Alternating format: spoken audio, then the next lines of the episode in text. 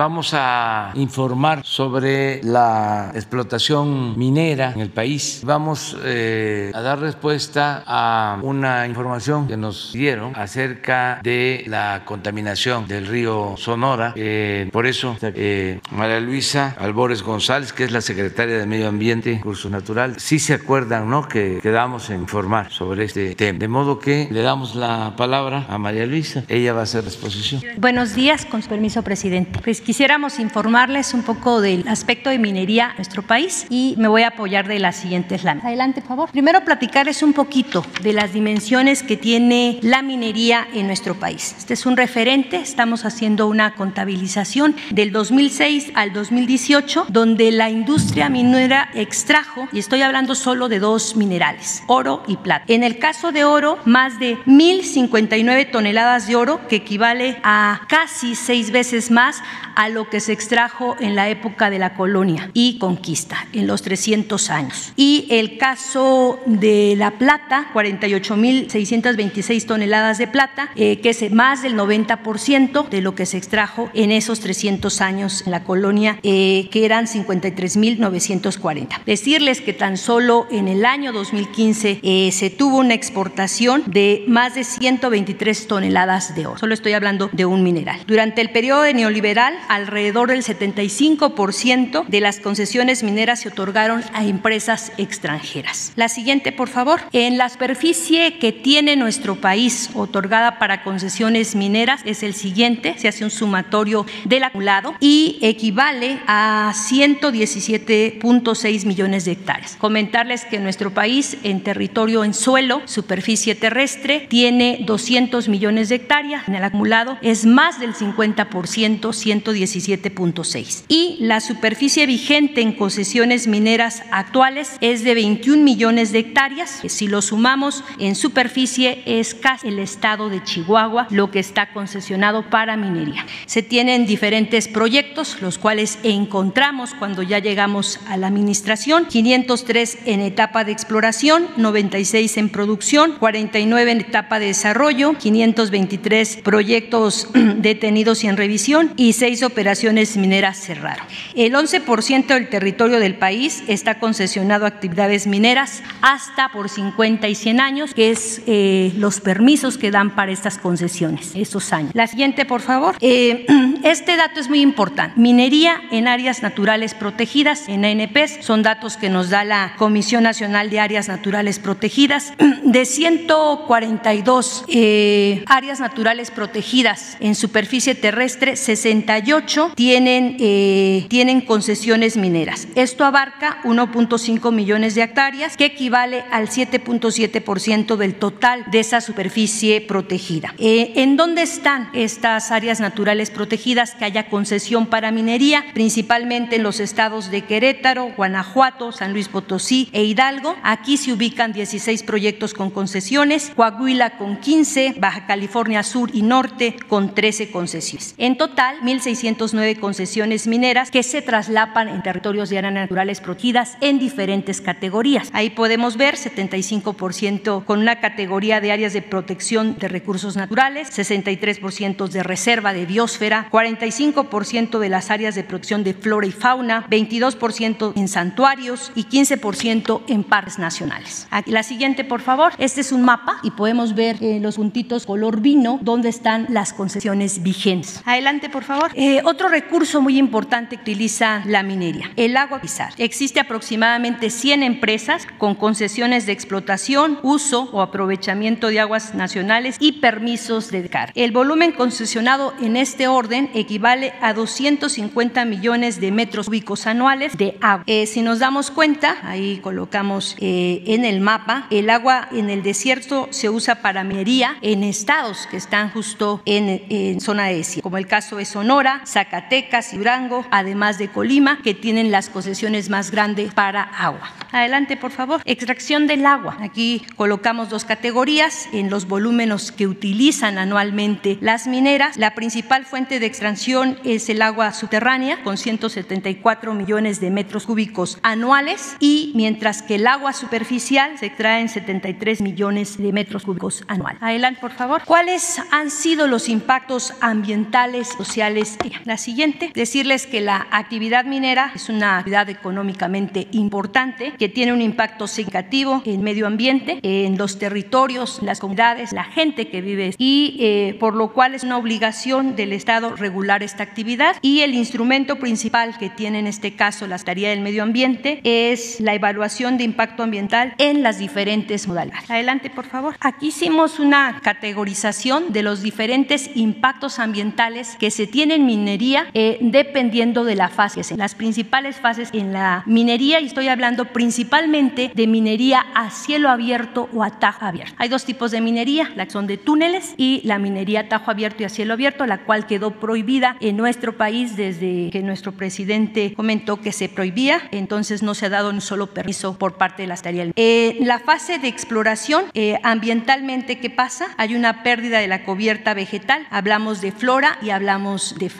Alteraciones de la calidad del aire y alteraciones del relieve y escurrimiento superficial. Va la primera capa. En la fase de explotación y separación es cuando ya está activa, en este caso, la producción minera. ¿Y qué es lo que pasa? La pérdida de cubierta vegetal de la capa de suelo, los hábitats, alteración de la calidad del aire, generación de drenaje ácido y movilización de elementos tóxicos por el material expuesto a interperismo, alteraciones de relieve y escurrimiento superficiales, alteraciones de aguas subterráneas, generación de vibraciones sísmicas y ruido por voladoras, contaminación por sustancias de proceso o materiales depositados. Y al final, al cierre, si también no incluimos remediación ambiental, esto pasa. Alteraciones de la calidad del aire, generación del drenaje ácido y movilización de elementos tóxicos por el material expuesto a interperismo, alteraciones de aguas subterráneas, contaminación con sustancias de proceso materiales depositados. La siguiente, por favor. Aquí vemos algunas imágenes. La panería, floración, flotación y separación y si Nos damos cuenta es a cielo adelante, por favor. Eh, hablar un poco de minería, también es hablar un poco de desigualdad social. Ponemos un ejemplo, el caso del municipio de Mazapil, que principalmente se dedica a minería. Recordar que el estado de Zacatecas es el estado que con mayor migración a Estados Unidos y eh, vemos ahí en el gráfico donde Mazapil es el segundo municipio con mayor pobreza, estado de Zacatecas, pese que ahí se encuentran dos eh, mineras importantes. La principal actividad es, y ahí colocamos cuáles son de los minerales traen, principalmente oro, plata, plomo, zinc y otros. Adelante. ¿Qué nos encontramos nosotros? Nos encontramos eh, conflictos socioambientales causados por esta actividad, la actividad minera. Decirles que anteriormente, con la visibilidad de gobiernos, las empresas mineras han arrasado con ecosistemas, cuencas hidrológicas, contaminando regiones. Cuando hablamos de contaminación ambiental, repercute directamente en la salud de los habitantes. Hay mineras que recurren, que recurrían a métodos ilegales para establecerse y esto ha generado conflictos sociales por violación a los derechos, despojo de tierras los recursos de las comunidades. Adelante. Platicarles un poquito de las presas de Jale. Ya platicamos del recurso que ocupa la minería. Para ah, pues platicarles las presas de Jale. Los jales son represas de agua con residuos provenientes de las actividades mineras y son conocidas como presas de jales. Estas presas tóxicas tienen un fuerte impacto ambiental y social. Eh, decirles que en México se tiene un registro de 23 incidentes en 33 años eh, por algún problema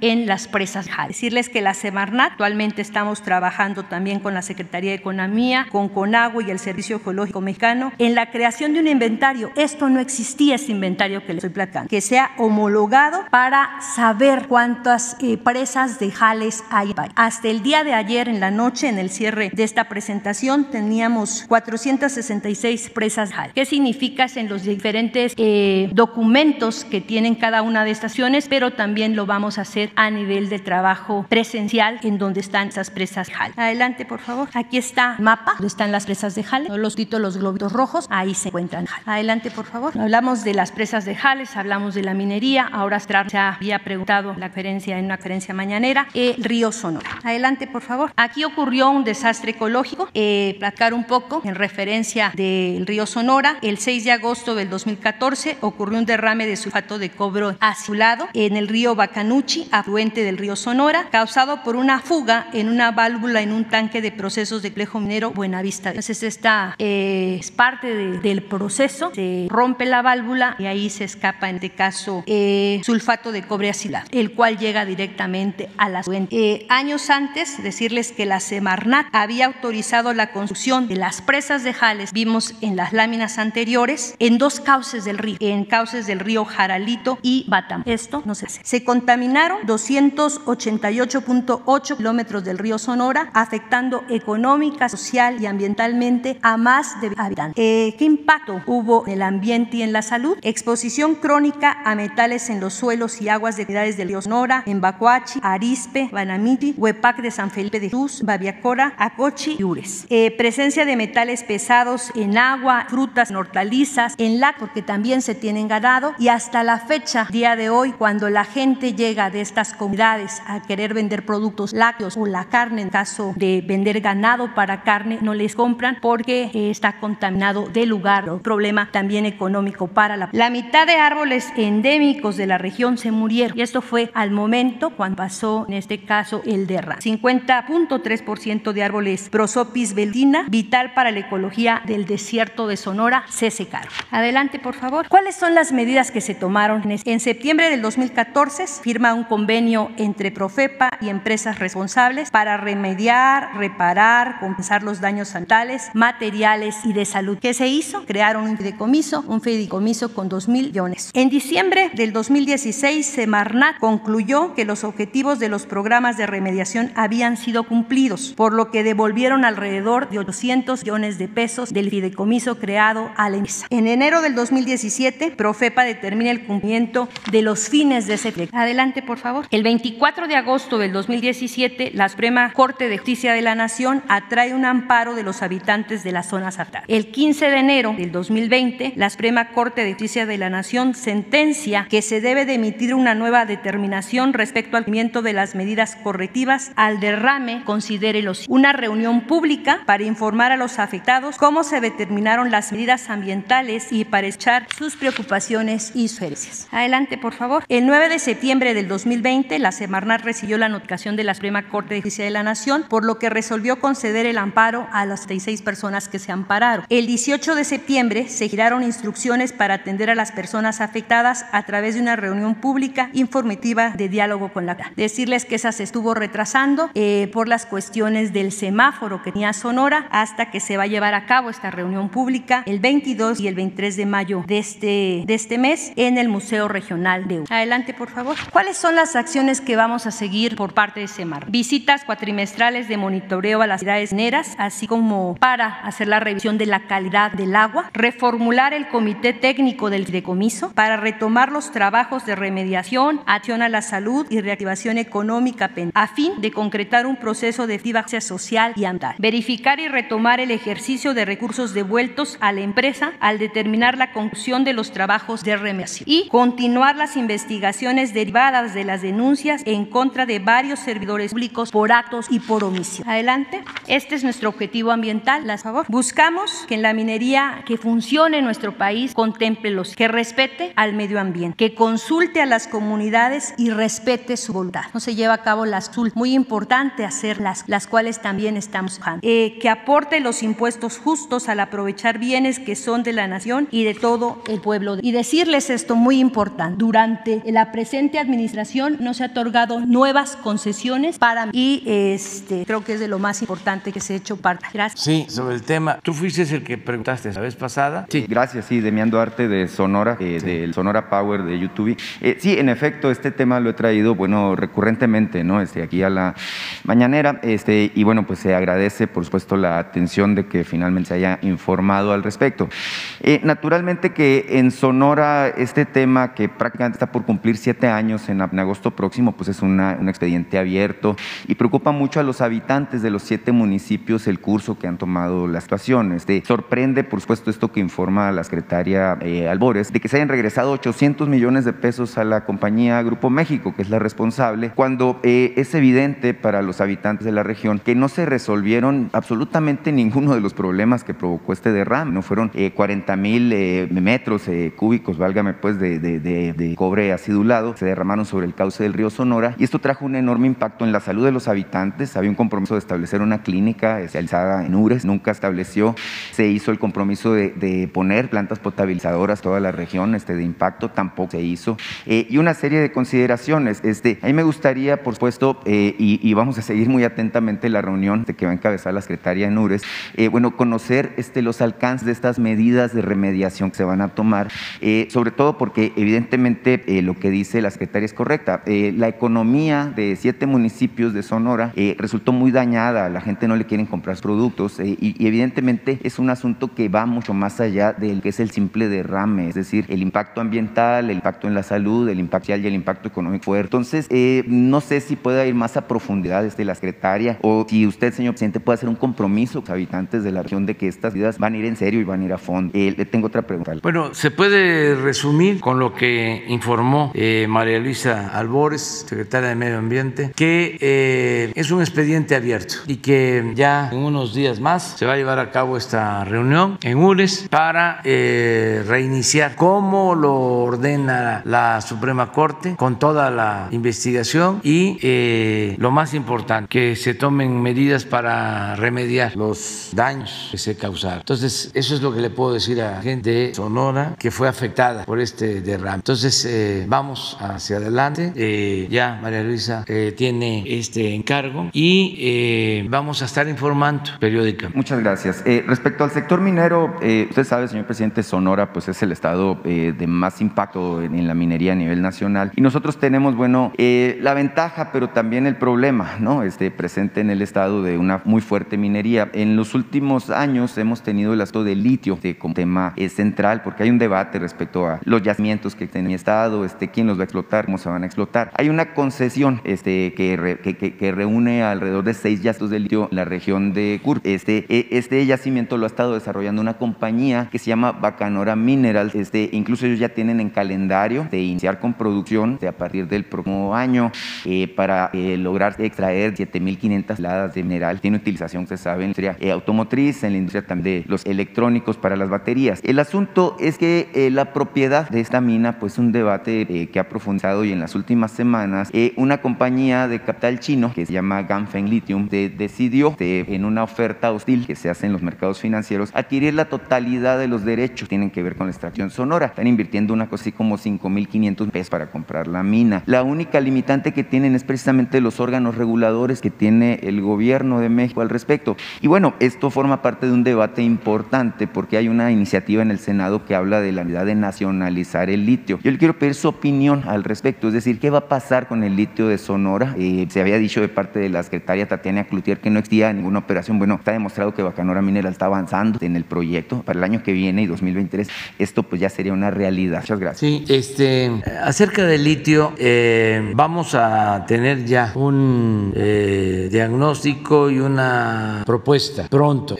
Con la visita del presidente de Bolivia, Luis Arce, se acordó que por la experiencia que ellos tienen, la explotación de este eh, mineral que eh, nos ayudaran para eh, analizar qué es lo más conveniente para la nación, qué es lo más conveniente. Ellos tienen ya experiencia en explotación del y se le cargó a Tatiana Cloutier, secretaria de Economía, establecer comunicación con el gobierno de Bolivia. Ellos aceptaron ayudar. Tuvimos esa reunión, estuvo Tatiana, desde luego presidente de Bolivia, otros escenarios tanto de Bolivia como de México eh, ya se avanzó en un primer eh, estudio y yo creo que pronto vamos aquí a exponer cuál va a ser la política que va a aplicar el gobierno a partir de esa experiencia, qué es lo que más nos viene, eh, porque se trata de una explotación nueva, no es el petróleo, no es el gas, no es explotar el oro, la plata, metales preciosos,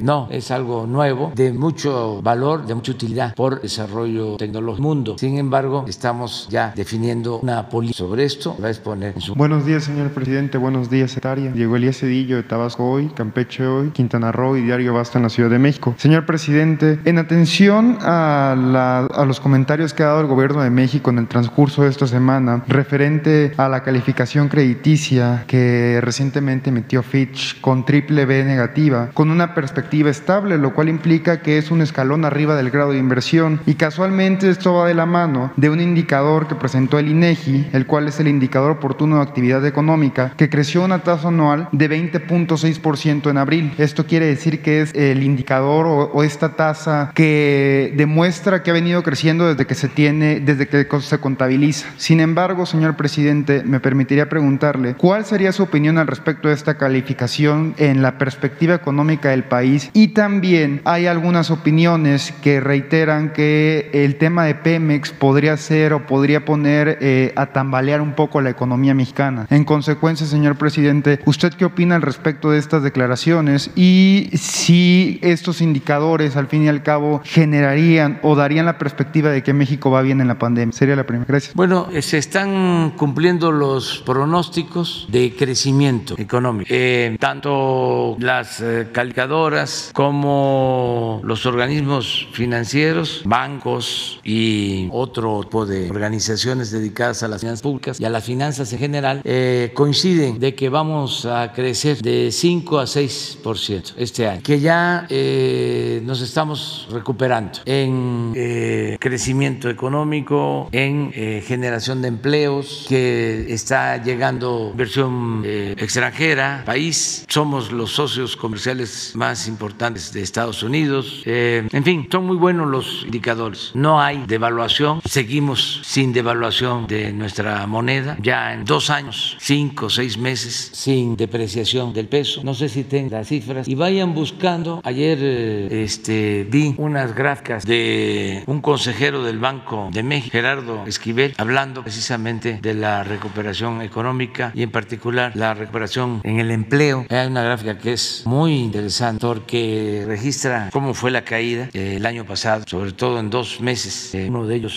mayo, abril, mayo, eh, que se cayó por completo el empleo formal e informal, se paró la economía. Entonces, eh, a lo mejor podemos ver cómo están los indicadores económicos y también que yo les pueda mostrar cómo vamos hasta ayer en recaudación, es decir, cómo vamos en eh, lo que recauda Hacienda. Esto es todo eh, desde que llegamos hasta el 17 de mayo. Eh, no solo no ha habido evaluación, el peso. Esto es un buen indicador. No había sucedido ¿eh? en anteriores gobiernos y no lo hago para cucar a los adversarios, sino es la realidad. A ver si está lo de Ricardo Esquivel, Gerardo, porque él es consejero del Banco de México. Mire, esto es lo que pasó, esto es lo que él dice. La recuperación que se ha observado en el empleo formal es de todo tipo de trabajo, permanente y eventual. Aquí lo pueden ver. Si lo que más cayó durante la crisis fue el trabajo eventual, evidentemente este es el tipo de trabajo que más se recuperará. Es lógico. Y aquí está el empleo total, cómo se cae y cómo va la recuperación. En naranja, estos son eh, los permanentes. Estos son los que tienen que ver con el seguro social, con los trabajadores inscritos al seguro social, que son más de 20 millones. Aquí teníamos 20 millones 500 mil aproximadamente. Se cayó, este es- es- perdimos como un millón. eh, mayo, junio, que es cuando tocamos fondos. Y aquí está la recuperación. Volvió a caer a finales de año, en enero, por la segunda ola que nos pegó más fuerte. No, no cayó igual, pero sí. Y ahora estamos ya recuperando. Y como tiene mucho peso la economía informal en nuestro país, este es el empleo informal. Este se vino, se desplomó. Aquí sí no fue un millón, fueron muchos, muchos más. Sí, sí tenemos. el- No quiero ahora, este, no me puedo equivocar, porque imagínense que me equivoque. Mañana es ocho columnas en todos los periódicos. Prefiero este, mañana darles el dato. Exacto. Y esto es lo que pasó. Aquí también volvió por lo mismo, por la segunda ola, pero ya es muy ilustrativo, porque es el empleo. Sí, pero hay una de estas eh, de Gerardo, en donde este, también eh, la gráfica muestra cuándo fueron los meses. No sé si es la manufacturera. Esto, mire, se dio a conocer la encuesta mensual en la industria manufacturera, la cual muestra que las horas trabajadas en esa industria ya recuperaron sus niveles previos a la pandemia. Este es un buen dato. Pero miren esto, este es abril del año pasado y este es mayo. Afortunadamente, este es marzo. Entonces, económicamente vamos eh, recuperándonos. Eh, la calificación también este, es favorable eh, y quiero mostrarles cómo vamos en la recaudación hasta el 17. Miren, muchas gracias a todos los contribuyentes de México. Muchas gracias. Esto es lo que nos permite atender las necesidades del pueblo, de todos.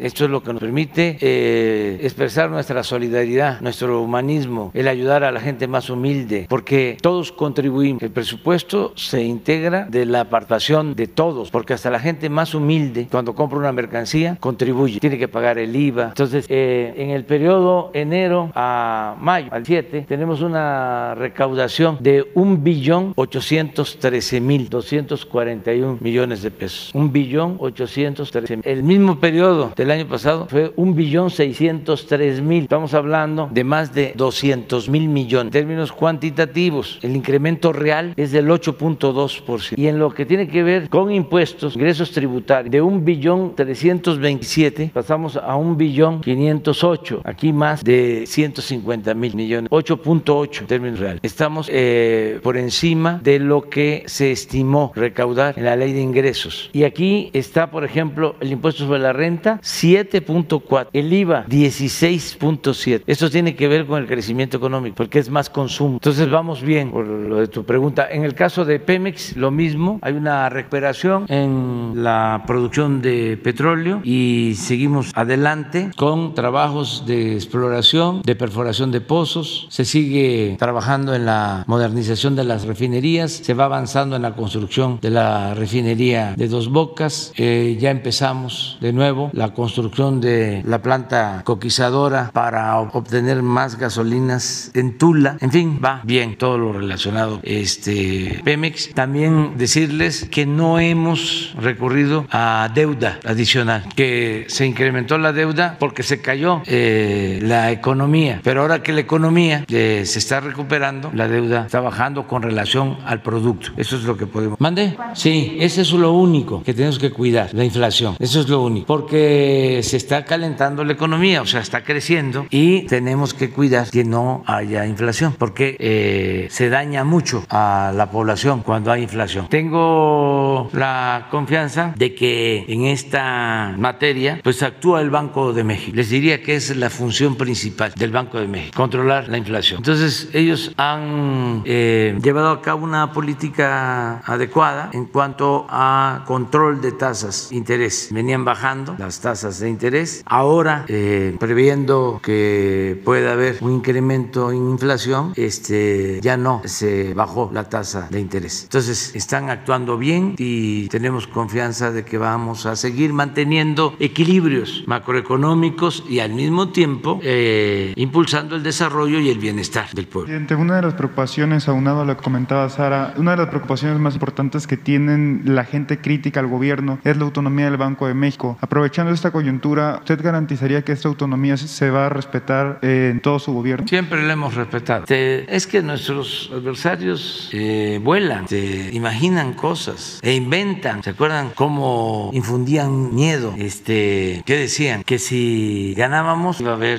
fuga de capital, devaluación, íbamos a llegar a 30 pesos por dólar y estamos a, afortunadamente menos de 20 pesos por dólar. Decían que nos íbamos a parecer a otros países, que iban a haber eh, expropiaciones, que se iba a cancelar la libertad de expresión, que se iba a establecer una dictadura, todo eso, ¿no? Y ahí todavía lo manejan hasta cuando eh, llegaron las vacunas, las Sputnik, de que íbamos a inyectar el germen rojo y pues algunos, ya no muchos, llegan a, confundirse. La mayoría de la gente en México está muy consciente. Eso es en lo que más hemos avanzado, cambio de mentalidad. Eh, es una revolución de las conciencias. Entonces ya es completamente distinto. Eh, sobre lo de la autonomía del Banco de México se ha garantizado. Tan es así que ni siquiera he comentado que no nos dieron remanentes. Ahora que pasó la crisis eh, de inestabilidad cambiaria, ¿se acuerdan que se fue el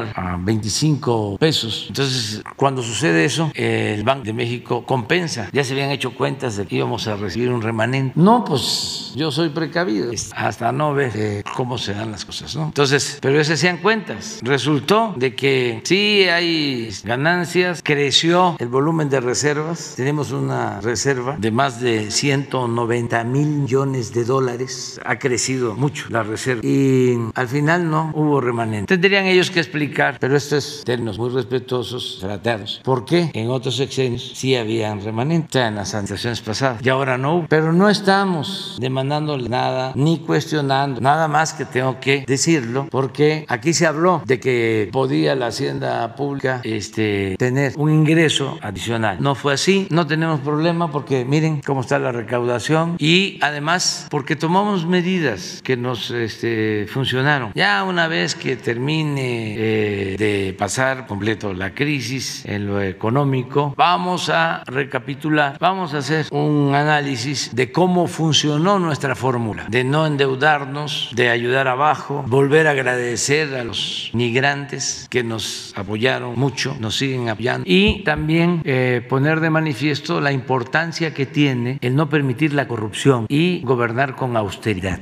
Imagínense lo que nos ahorramos eh, por cancelar fideicomisos que manejaban recursos de manera discrecional. Nos ahorramos como 75 mil millones en los momentos más eh, difíciles. Entonces ya salimos, ya estamos saliendo. De todas maneras, no vamos a confiarnos, vamos a seguir manejando con mucha responsabilidad las finanzas, pero sí tenemos finanzas públicas sanas y esto lo registran los organismos financieros internacionales y los inversionistas que le saben este, dónde hay riesgo, dónde no, dónde están seguras las inversiones. Entonces, en nuestro país hay condiciones muy favorables para eso. De manera de segunda pregunta, eh, recapitulando un poco esto que usted comentaba del concepto que implica su gobierno de no permitir la corrupción, a veces esta premisa no ha permeado en los gobiernos locales, permitiendo una especie de cascazgos todavía, como es el caso del gobernador de Puebla, Miguel Barbosa, con base comentarios que me han hecho varios ciudadanos del estado de Puebla. Eh, un simple ejemplo que en su camino a la oficina diariamente el gobernador Barbosa incluso bloquea las calles para transitar y se mete en sentido contrario, vulnera los derechos de las y los ciudadanos. Entonces, señor presidente, creo que sería importante como que plantear esta premisa y también aunado a lo que comentó Damián, que se permitió exponer aquí en la conferencia de prensa, destacando lo importante que esta puede ser, ha ocurrido algo en, en un tema que ya había planteado anteriormente con los ejidatarios de, del ejido de Santa Rita, Tlahuapan, eh, localidad que usted tiene más que presente, con base en lo que comentaba del éxodo a la democracia. Resulta que estos ejidatarios nuevamente ah, se manifestaron hace poco, hace como dos, tres semanas, y bloquearon nuevamente la carretera de, México-Puebla, a pesar de ya, de ya haber sido atendidos por el procurador agrario. ¿A qué se debe esto, señor presidente? Muy rápidamente eh, se indemnizó una carretera, la carretera de México-Puebla, al pasar por los ejidos, se emite el cheque por parte de Comunicaciones y Transportes. Sin embargo, este cheque sale a nombre de un comisario ejidal que ha comentado muy puntualmente, ustedes ya robaron, permítanme robar a mí. Entonces, objetivamente, eh, lo que pasa lo que usted siempre ha comentado, el recurso llega, pero lamentablemente no baja donde tiene que llegar. Y bajo esta misma premisa del gobernador de Puebla, este despotismo que tienen, los ejidatarios me invitaron a acompañarlos para constatar el despotismo del gobernador. Al acudir a su oficina y el gobernador diga, ustedes son campesinos, no los voy a recibir, que los atienda otras personas. A pesar de haberlo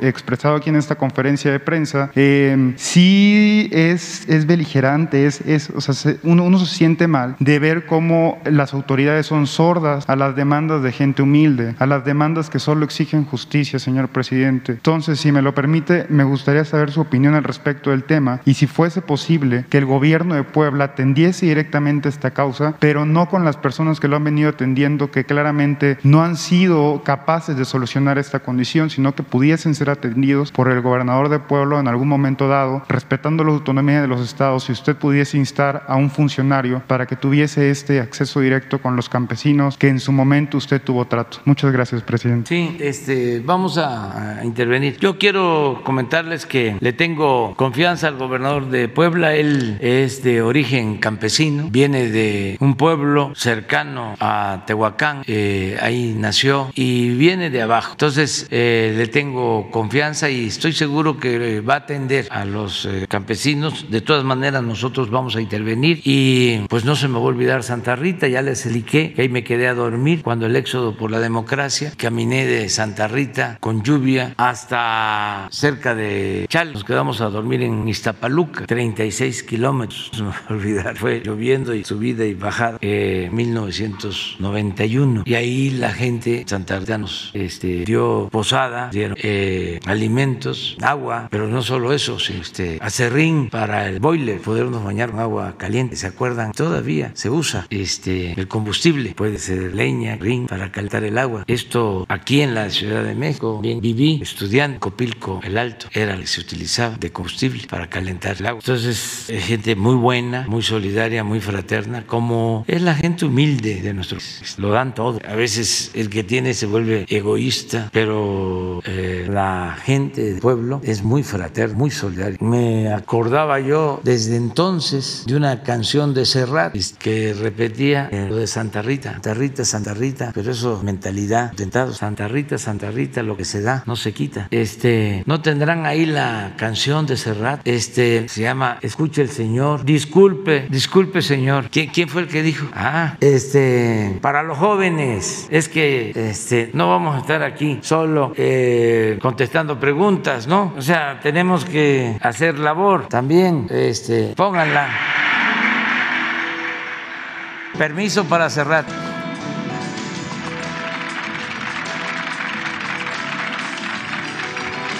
Disculpe el Señor, si le interrumpo, pero en el recibido hay un par de pobres que insistentemente por usted. No piden limosna, no, ni venden alfombras de lana, tampoco elefantes de ébano. Son pobres que no tienen nada de nada. No entendí muy bien sin nada que vender o nada que perder, pero por lo que parece, tiene usted alguna cosa que les pertenece. Quieren que les diga que el Señor salió, que vuelvan mañana en horas de visita. O mejor les digo como el Señor dice, Santa Rita, Rita, Rita, lo que se da no se quita.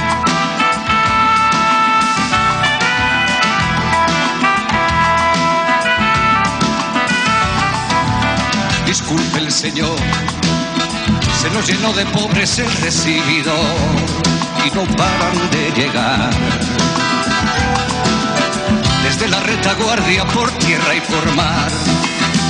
Y como el Señor dice que salió y tratándose de una urgencia, me han pedido que les indique yo por dónde se va la despensa y que Dios se lo pagará. Da las llaves o los hechos, usted verá que mientras estamos hablando, llegan más y más pobres y siguen llegando. Quiere usted que llame a un guardia y que revise si tienen en regla sus papeles de pobre.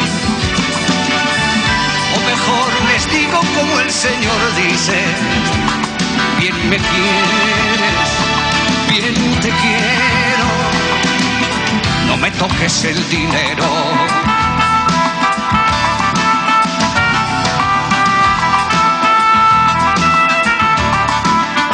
disculpe el Señor, pero este asunto va de mal en peor. Llegan a billones y curiosamente vienen todos hacia aquí. Trate de contenerles, pero ya ve, han dado con su paradero. Estos son los pobres de los que le hablé, me dejo con los caballeros.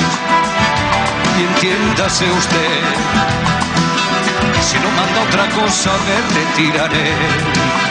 Si me necesita llame. Que Dios le inspire o que Dios le ampare. Que esos no se han enterado. Carlos Marx está muerto y enterrado.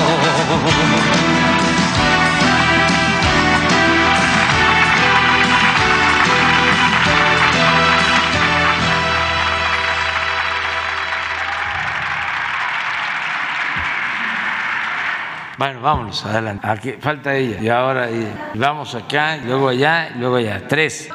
Buenos días, presidente. Erika Ramírez de la revista Contralínea. Buenos días, secretaria. Eh, hace poco más de dos meses se informó en este mismo espacio sobre la violación de dos niños en un refugio de Rosy Orozco y de la organización Unidos contra la Trata. Usted dio instrucciones para que las secretarias de Gobernación y Seguridad Pública atendieran el caso. Eh, también se habló y se informó de la estrategia que tenía esta diputada panista para llevar el caso al eh, Estado de México y que no se atendiera en la Ciudad de México. En el Estado de México es donde ella tiene eh, sus vínculos con el poder local. la justicia se hizo hasta cierto punto donde el juez del Estado de México dictó sentencia a, a los adolescentes que cometieron el delito por dos años de prisión. Sin embargo, eh, no se ha revisado, no se han revisado los refugios donde eh, estas cuatro víctimas de trata permanecían y tampoco se ha llamado a Rosy Orozco a aclarar. Eh, es una situación muy grave. Imagine que uno de los niños dice que prefiere estar recluido a regresar al ¿Qué podría comentarnos al respecto? Bueno, que vamos a este, insistir, vamos a pedirle a Rosa Isela Rodríguez que nos informe actualmente sobre esto y vamos a responder lo más pronto posible a tu este, petición y a tu denuncia. Bueno, en otro tema, el 6 de mayo pasado se envió una nota diplomática al gobierno de Estados Unidos por el financiamiento de 25.7 millones de pesos a la organización eh, Mexicanos contra la Corrupción que encabeza eh, o que liderea Claudio X González, que eh, le ha comentado la Secretaría de Relaciones Exteriores al respecto y qué trato se le está dando. Bueno, este ya se presentó una nota diplomática. Ya todos sabemos que fue muy desagradable, vergonzoso que este, se mostraran facturas a partir de la denuncia que ustedes donde organizaciones opositoras, acciones políticas al gobierno, yo diría al proceso de transformación que se está llevando a cabo, eh, estén financiadas por el gobierno de Estados Unidos. Es una clara muestra de injerencismo, de intervención del gobierno de Estados Unidos en asuntos eh, que solo competen al CAN. Por eso fue la nota lomaca, está aprobado, fueron 2 millones 500 mil dólares que se tienen de factura. ¿Tienes las facturas? Es que la vez pasada nada más fue una, pero ¿por qué no, por qué no las pasas todas? 34 facturas. Este, además, en todas, que no solo van a este grupo, van a otros grupos que también este, han hecho política en contra de nosotros. Esto es violatorio de la Constitución. No se puede recibir dinero del extranjero para eh, hacer labores políticas en México. Eh, se supone que estas agencias estadounidenses apoyan a integrantes de la llamada sociedad civil, pero lo cierto es que eso es una simulación, es un disfraz. Son organizaciones políticas. Esta es la de mexicanos a favor de la corrupción. Pero ¿dónde está lo de este? Esto además es, es una burla, así, de manera abierta. Embajada de Estados Es como si la Embajada de México en Estados Unidos este, le entregara dinero a opositores al gobierno de Estados Unidos. A ver, pero pásalas todas. Aquí están las cantidades, pero de un millón novecientos treinta y ocho mil, un millón doscientos tres mil, seiscientos cuarenta y nueve mil, ochocientos veintiocho mil, setecientos sesenta y dos mil, ochocientos cincuenta. A ver, párate nada más para, para quién es eso. Todo. Son dos millones quinientos mil dólares, que serían como 50, 60 millones aproximadamente. Pero esto este, ya se está viendo. Eh, hay el compromiso del el gobierno de Estados Unidos de hacer una revisión. Yo creo que se están tardando, lo digo de manera respetuosa. Ya no deberían de estar entregando dinero porque todavía están recibiendo dinero estas organizaciones, esta organización en particular, hasta junio. O sea, y este dinero lo están usando en campaña en contra de nosotros. Nada más que pedir que el INE investigue es pecar de ingenuidad, ¿no? No, no hay denuncia en la fiscalía en Estados Unidos, pero aquí sí, este, porque todos ellos están en la campaña en contra de nosotros. Deberían de hacerlo los partidos afectados, porque Claudio, los consejeros que están tardando, ¿habrá un nuevo pronunciamiento cuánto tiempo? Ojalá y ya a partir de esta semana cancelen ya esos apoyos, porque siguen haciendo campaña. Ayer o antier estaba yo viendo en las redes sociales, se unieron dos partidos en Sonora para afectar a otro partido y otro candidato. Y miren, a ver si no está Claudio González. Su Twitter, lo que puso, que no este, digan que no están metidos. Y en el caso del INE, en el caso del tribunal, pues no están actuando bien. Tienen enojos porque este, antes eh, ellos ayudaban de manera abierta a los intelectuales orgánicos del conservadurismo, a los dos jefes de la intelectualidad. No, bueno, esa es, eh, esa, pero hay otra donde, ahí está, pero hay otra donde lo celebra diciendo de que eso es lo que más conviene para este, afectarnos a nosotros. No, este, por eso está muy bien que me lo estén preguntando, porque todavía están recibiendo dinero. Ya deberían de cancelarlo con urgencia, porque además estamos en campaña. ¿Y qué hace el INE? ¿Qué hace el tribunal? Nada, ya sí. Pero ya que andamos en este terreno, a ver, termino, porque les voy a dar otra, otra información, porque vamos a transparentar todo. La vida pública es cada vez más pública. Los del Universal tienen aquí a la salida del palacio un fotógrafo. Entonces, como salgo a veces a caminar, porque tengo que estar en forma este, para poder este, batear arriba de 300, este, se dan cuenta si este, se respeta el semáforo o no. Entonces, hacen muy bien. La vez pasada este, le reclamé fraternamente, compañero Fer, digo, ¿qué pasó? Porque yo no me di cuenta. Siempre salgo y voy viendo cosas, aprovechando. Y no me di cuenta. Me dijo, no, es que sí estaba en rojo, pero la compañera de tránsito dijo que pasara. Sin embargo, tomaron la nota y fue todo un día de cuestionamiento de que en el Jetta nos habíamos pasado.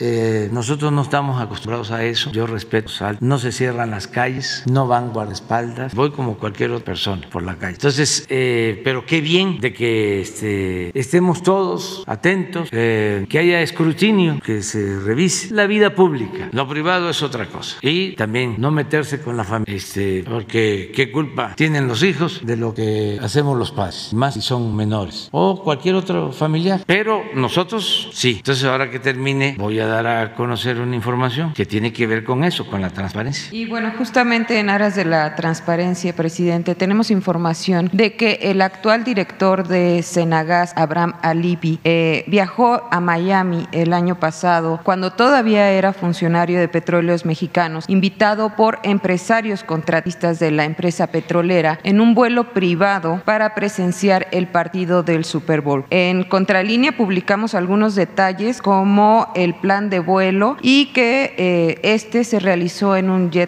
eh, la pregunta es si se van a permitir continuar con este tipo de acciones. No, no se permite eso. Este, en este caso ya se hizo una investigación, se comprobó de que sí fue este, a Miami, pero que fue invitado, él no pagó este viaje y este, consideró que no tiene ningún delito. Pero fueron tratas de la petrolera, ¿no hay algún conflicto de interés? No hay contratos de por medio, se hizo la investigación a fondo sobre eso, para que estuvimos atentos y estamos atentos a todo, cuidando de que este, no haya corrupción. Eh, para la secretaria, eh, me gustaría eh, preguntarle sobre los conflictos sociales que ha dejado la minería. Secretaria, se habla de que las mineras actuaron ilegalmente y llegaron a algunas comunidades a imponerse prácticamente, pero también miles de concesiones mineras fueron otorgadas particularmente durante el gobierno de Felipe Calderón en territorios de manera legal por parte de la Secretaría de Economía. ¿Qué se está haciendo al respecto y cómo se, está, se están atendiendo los conflictos socioambientales prioritarios por esta actividad? Ha habido incluso asesinatos, solo por mencionar dos, el de Mariano Abarca en Chicomucelo, Chiapas, y de Bernardo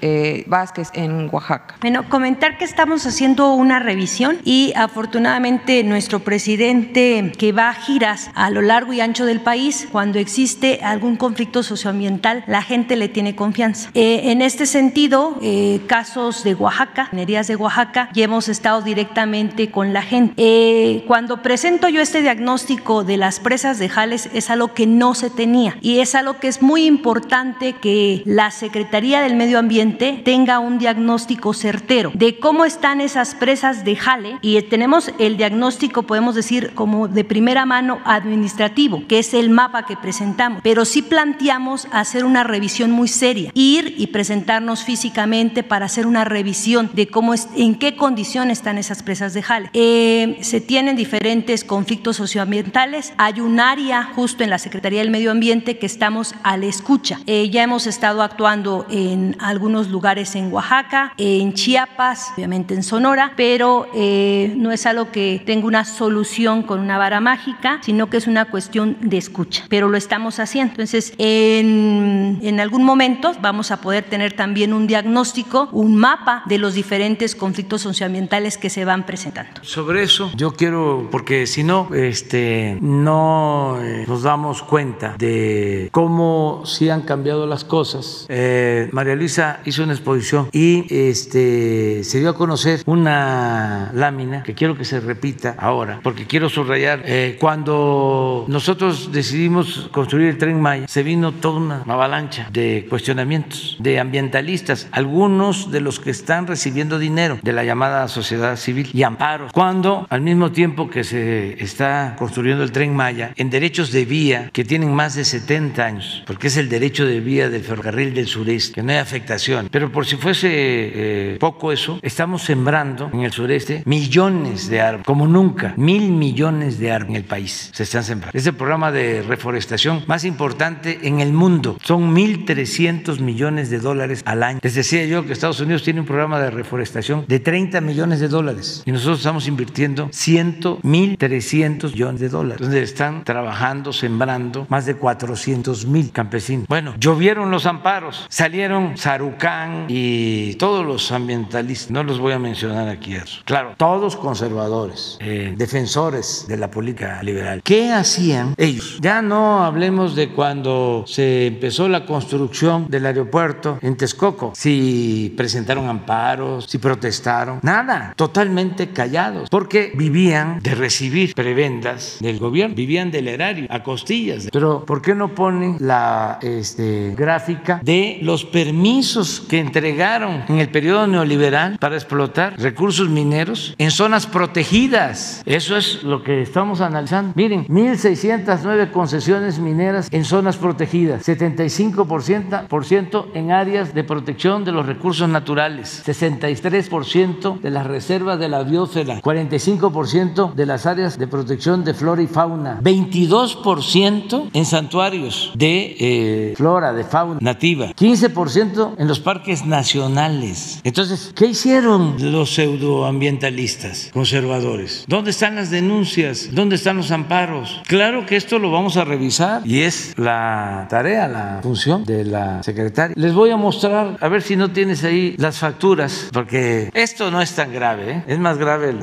lo de dinero del gobierno de Estados Unidos a estos grupos opositores. Pero también para que vean cuál es el enojo de Krause y de Aguilar Camín. No es todo, ¿eh? pero está vinculado con lo electoral. Por eso me llamó la atención. ¿No tienes ahí los papeles? Hay que nada más este, comprobar si es cierto que nos hicieron llegar esta información. Sí, el INE, INE le contrató el, a Krause, a la empresa de Krause, un documental, dos millones de pesos en el 18. Estaba el presidente que ahora dice que nosotros somos este, contrarios a la democracia. Servicio de producción documental con el objetivo de difundir la historia de los procesos electorales en México. Ya se pueden ustedes imaginar ese ni un fraude como el maestro limpio. ¿Ustedes creen que hay algún cuestionamiento en un país donde ha predominado el fraude electoral? Hay que buscar el documental, a ver si lo hicieron y a ver de qué trata. Dos millones. ¿Cuándo fue? 2018. Hay otro de Aguilar Camín. Esa es la otra empresa. Pero ese es para el trife. ¿No está? Así en es más emoción. Ahora no. Vamos a ver el documento. No, batí ahora el domingo que fui allá este, a, Sinaloa, a la, la Noria. Mande, salieron otros. No, pero y que este, es al tribunal. Este es el tribunal electoral, contrato con Nexos. Desde total 2 millones 470. A continuación me permito presentar a usted la propuesta de prestación de servicio que la revista Nexos ofrece al Tribunal Electoral del Poder Judicial de la Federación para la publicación del material informativo con vigencia al 31 de diciembre del 18. Pero hay que ver si lo pagaron. Plana interior es publicidad. Esto, 10 artículos, pero publicados de, pero aparece tribunal. Ah, cobrados. O sea que por cada artículo son 200 mil pesos. Ah, no, pues sí se rayan 63 mil. A ver, que levanten la mano quién gana 63 mil pesos mensuales. Los periodistas que están aquí. Bueno, sí, pero para mañana, porque ya es la hora de, Bueno, vamos a ver el enlace. Bajo palabra mañana, los dos. Sí, ustedes dos. Vamos al aeropuerto. Están llegando vacunas. Adelante, Marcelo. Señor presidente, buen día. Saludo a todo el auditorio. Eh, el día de hoy es un día especial porque llegan 585 mil dosis de Pfizer. Vienen ya de Estados Unidos. Anteriormente venían de Bélgica. Y con ese arribo que estamos por tener ahorita, el día de hoy rebasamos 30 millones de dosis de vacunas, cual fue su instrucción, señor presidente. Llegamos a 30 millones 252 mil 595 dosis. Y si me permite comentar muy breve que desde la primera vez que estuvimos aquí, el 23 de diciembre, han transcurrido 147 días para llegar a este número que acabo de decir, de poquito más de 30 millones de dosis. Y en los próximos 12 días, Merced que ya entra en México en producción la planta de AstraZeneca, Leomont y otros acuerdos que tenemos, en los próximos 12 días van a llegar 10 millones de vacunas, con lo cual vamos a rebasar para el día primero de junio 40 millones de dosis para que el plan de vacunación pueda ir en el ritmo que usted ha marcado. Entonces, resumen, hoy rebasamos 30 millones y para el primero de junio rebasamos 40 millones. Muy bien, eh, Marcel. Es eh, muy importante eh, informar sobre estos envíos porque en efecto eh, no se pensaba que se iba a contar con la vacuna, con el número de dosis que se tienen ya en nuestro país y las que van a llegar. Em, decían que nos íbamos a tardar muchísimo para vacunar a todos los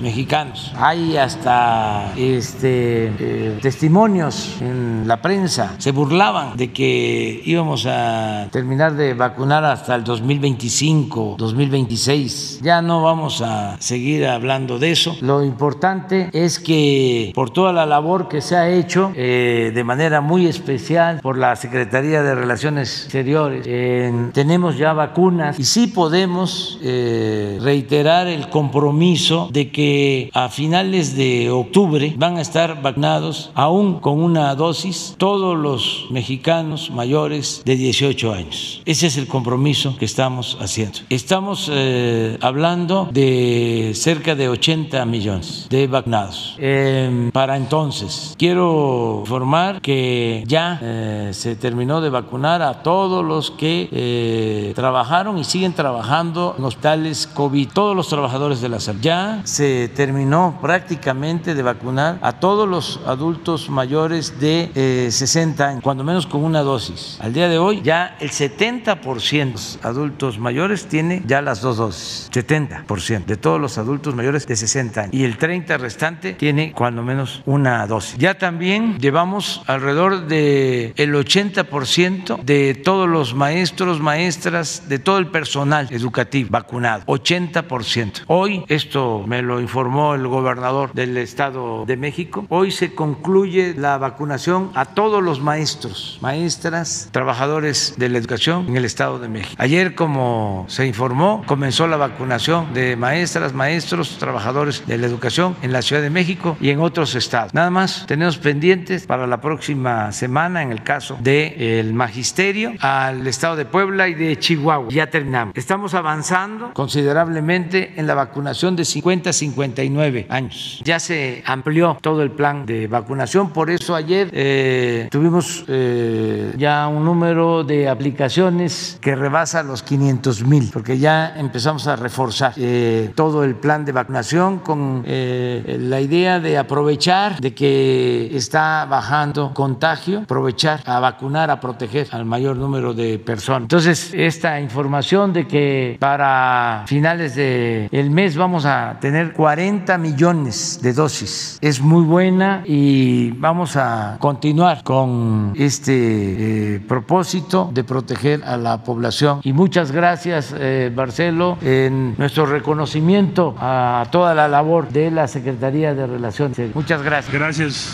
gracias, señor presidente. Y si usted me lo permite, agradecer a los países que nos han apoyado, eh, que usted habló incluso con los jefes de Estado como son Estados Unidos, China, India, la Unión Europea, Argentina, eh, Corea del Sur y otros países. Muchas gracias, señor presidente. Gracias, gracias. Vamos a desayunar ya. ya. Eh, mañana quedamos ustedes dos y también tú, mañana.